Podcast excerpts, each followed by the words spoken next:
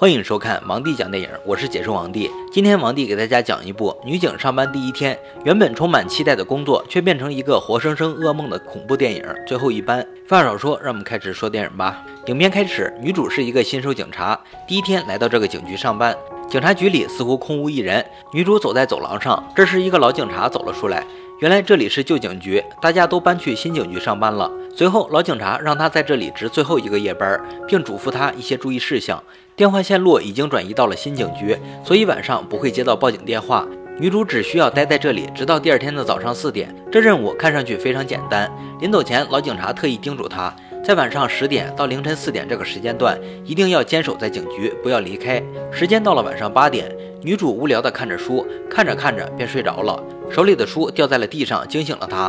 女主听到外面有什么响动，这时警局的电话响了，电话那边传来一个女孩啜泣的声音，说着：“救救我，我被困住了。”女主的第一反应是来案子了，她问着女孩的信息，准备记录，可是电话那边却突然挂断了。女主只好把这件事汇报给了新警局。电话那头，老警察淡淡的说：“线路都改了，报警电话怎么还能接进来？你别是逗我呢吧？”随便敷衍了一下，便挂掉了电话。这时门外又传来声响，原来是一个流浪汉趁机溜进了警局。女主被吓了一跳，生气的把他赶走了。这时，办公室的电话再次响起，又是刚才那个女孩。女孩说自己叫莫妮卡，被关在一个农场里。随后说了几句莫名其妙的话，便又挂断了电话。女主觉得这是一个重要的信息，于是又向新警局汇报，但新警局那里也无能为力，他们无法追踪电话。老警察告诉女主，如果再打来，就让她直接拨打九幺幺。女主挂掉了电话。之后的一段时间里，她一直在等待女孩再次来电。突然，隔壁的房间传来巨大的响动。女主走过去，发现桌子都被推倒了。这时，外面传来一段女孩的歌声，灯也突然熄灭了。女主举着枪，小心翼翼地贴着墙向前走。来到仓库，箱子正一个接一个地掉在地上。女主抬头一看，正是之前的流浪汉在搞破坏。于是，女主一套军体拳将流浪汉制服，并把他带进牢房关了起来。而这时，门外突然出现一个恐怖的人影，女主吓得手电筒都掉了。过了一会儿，手电筒被人拿了起来，是一个女孩的声音。女孩说：“我会伤害你的。”画面一闪，女主的身后突然出现了两个蒙面人，只有一瞬间又回到了黑暗当中。过了好一会儿，电力终于恢复了，女主慌忙地跑出这里，来到办公室，想给新警局打电话，告诉他们刚才发生的诡异的事情。可是话到了嘴边，却又不好意思说出口。女主把警局所有的门窗全部锁紧了一遍，在后门，她看见一个女人正在门口抽烟。女主想把她赶走，却不想这个女人是个话痨，拉起女主聊起了家常。女人说到，这个警局曾经发生的一起案件，有一家三人被关在了这里。这三人崇尚着一种邪教，他们杀了很多年轻的女孩，当时还在现场杀了两个警察。这是很久前的一个案子，女主也知道，因为自己的父亲正是在这起案件中牺牲的。这三人在牢房里用被单蒙住头自杀了，但是第二天尸体却不见了。人家都说其实他们还活着。女主听得有些入神，而女人说到这里却掐灭了烟头离开了。女主回到警局，会议室的电视开着，而播放的内容正是那三个邪教徒当时的录像。他们虐杀女孩作为祭品，是为了完成某种仪式。女主看着电视，渐渐回过神来。这时电话再次响起，还是之前那个叫莫妮卡的女孩打来的。女主继续问着她的信息。莫妮卡说道：“他们杀了其他女孩。”女主想到先前的那个邪教，会不会是邪教的其他人员绑架了女孩们？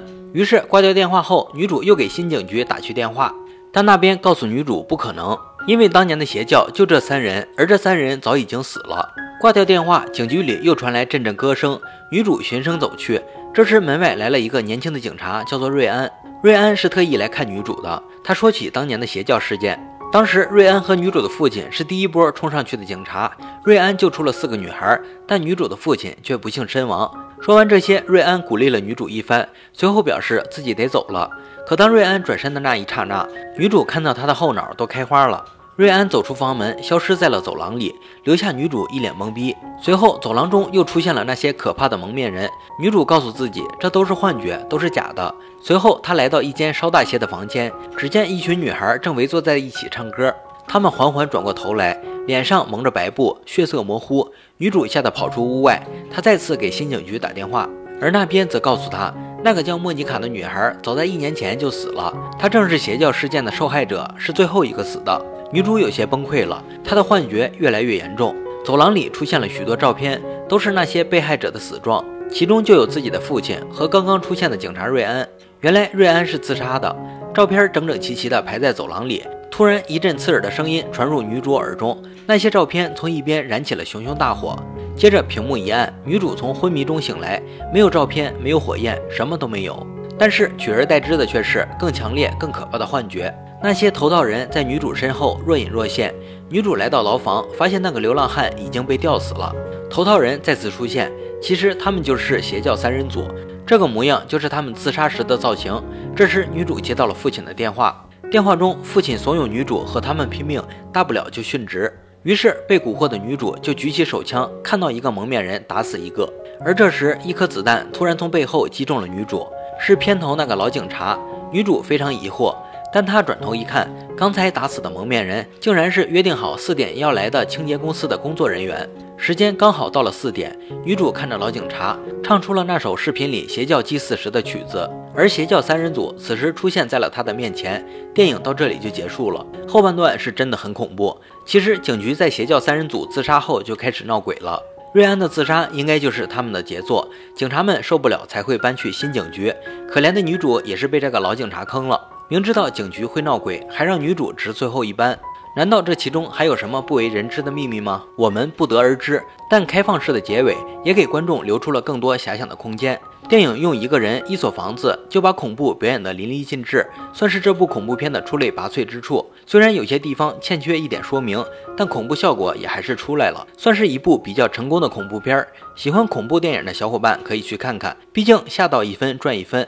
好了，今天的电影就讲到这里了。喜欢王帝的解说就点个关注吧。王帝讲电影，有你更精彩。我们下期再见。